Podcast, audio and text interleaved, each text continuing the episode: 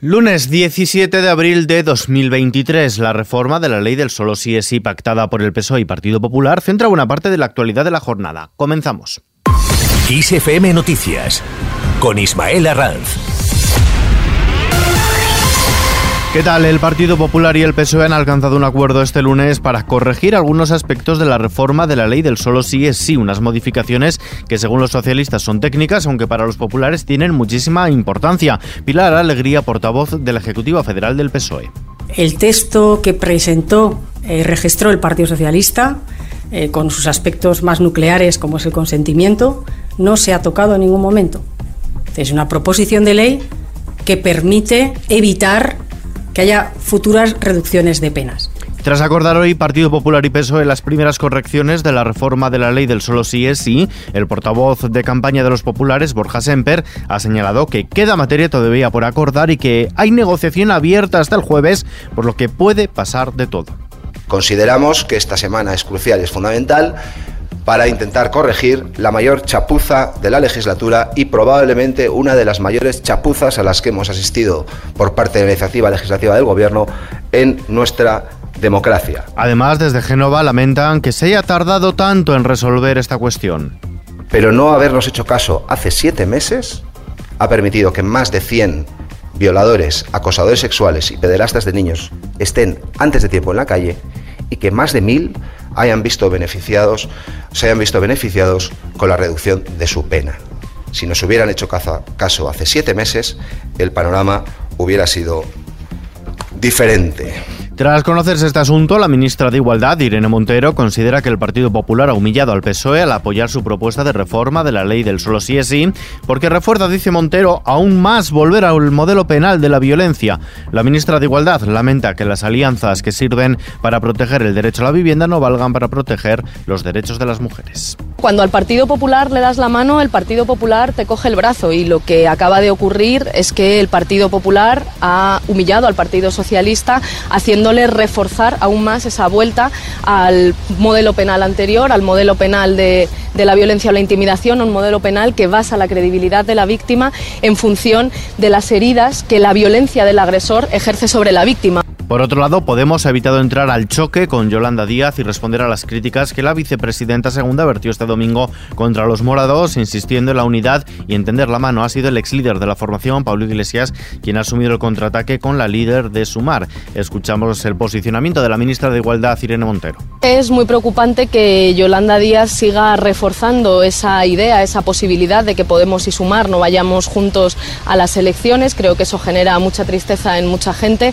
y creo que a Podemos nos toca hacer nuestra parte, que es lo que estamos haciendo, llegar a más acuerdos que nunca para estas elecciones municipales y autonómicas, defender la unidad y seguir defendiendo, a pesar de los reproches, lo que creemos que es una buena opción, que es que haya un acuerdo de coalición entre Podemos y Sumar para concurrir a las siguientes elecciones generales. Cambiamos de asunto. El PSOE defiende su política de vivienda. La portavoz del Ejecutivo Federal del PSOE y ministra de Educación, Pilar Alegría, ha defendido la política de vivienda de los frente a la ley de la selva que asegura que practica el Partido Popular, al que ha criticado por privatizar suelo y estar al lado de la burbuja y la especulación.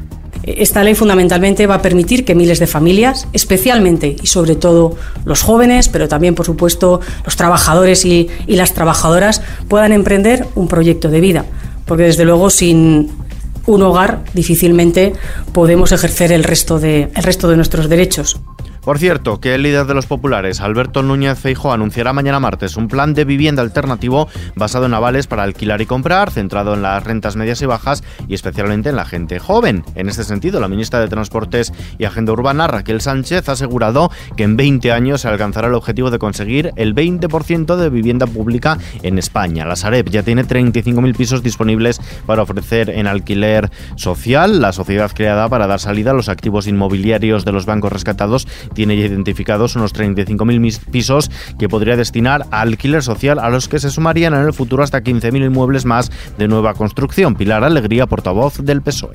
Hay 14.000 viviendas que ya están siendo ya son habitadas, ya están habitadas, perdón, para las que se han regularizado y se han aplicado un alquiler eh, social y razonable. Hay un segundo montante de viviendas, aproximadamente de 21.000 viviendas que ya están prácticamente para poner a disposición de las comunidades autónomas y una tercera pata dentro de, ese paquete que estamos hablando especialmente de terrenos para la, para la posibilidad de construir aproximadamente 15.000 viviendas.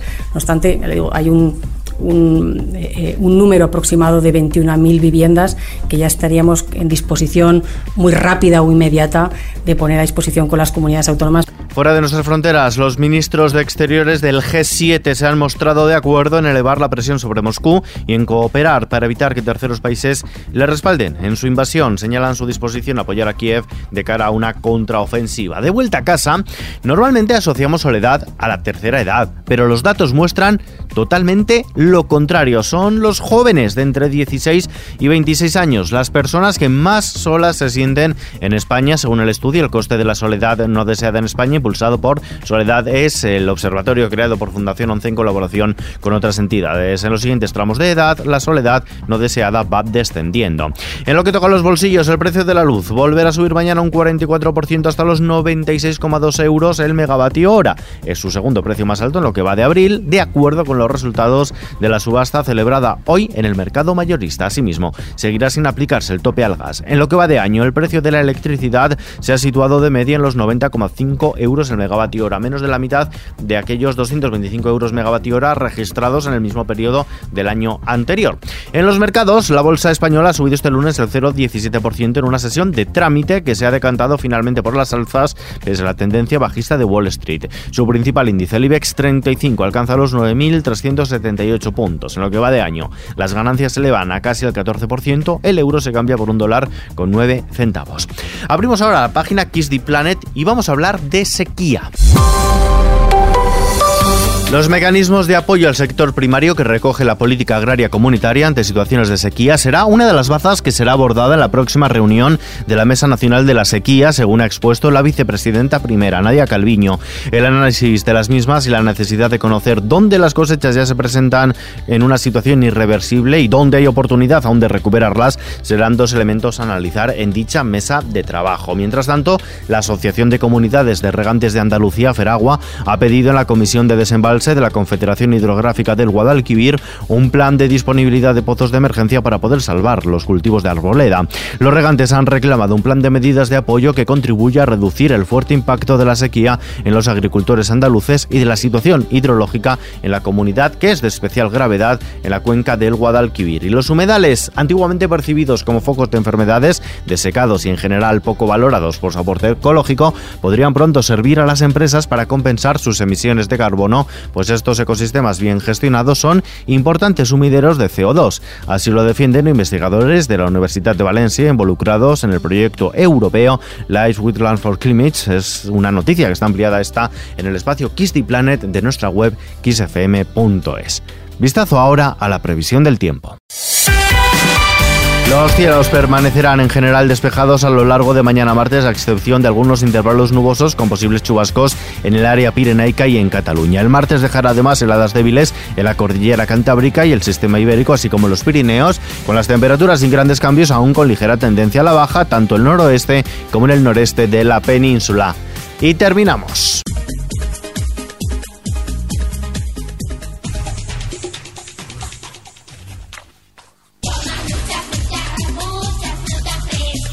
7 de cada 10 casos en el mundo de diabetes se asocian a la mala alimentación, una mala alimentación que contribuyó a que más de 14,1 millones de casos de diabetes tipo 2 en 2018, lo que representa más del 70% de los nuevos diagnósticos a nivel mundial, según un estudio, que entre los factores que destacan es el consumo excesivo de carne procesada o la ingesta insuficiente de cereales integrales, según los resultados de una investigación que publica la revista Nature Medicine. Por cierto, que la doctora Odil Fernández nos presenta hábitos que te salvarán la vida. Es un libro donde nos aconseja cómo controlar la alimentación para evitar los picos de glucosa. Esto es lo que nos ha dicho que nos vamos a encontrar un libro revolucionario, pero a la vez sencillo de poner en práctica, donde intento mm, contar al público que bueno que la vorágine diaria nos está llevando a que cada vez estamos más enfermos, cada vez haya más cáncer, que de hecho se está convirtiendo en epidemia en mayores de 50, diabetes, obesidad, pero sobre todo problemas de la vida diaria, como cada vez estamos más cansados, nos cuesta más concentrarnos y esto tiene que ver con esos hábitos de alimentación, ese sedentarismo, ese estrés crónico que, estamos llevando. Así que se trata de un libro que intenta mostrar hábitos que nos pueden ayudar en la prevención de, enfermedades, pues esos eh, hábitos que te salvarán la vida. La entrevista al completo se puede escuchar en el podcast BiblioKiss disponible en las principales plataformas y también en nuestra web kissfm.es. Y con esta propuesta nos despedimos por hoy. La información, como siempre, puntual en los boletines horarios de XFM FM y ampliada con los audios del día en nuestro podcast XFM Noticias. Jorge Galisteo en la realización, Gustavo Luna en la producción, un saludo de Ismael Arranz, hasta mañana.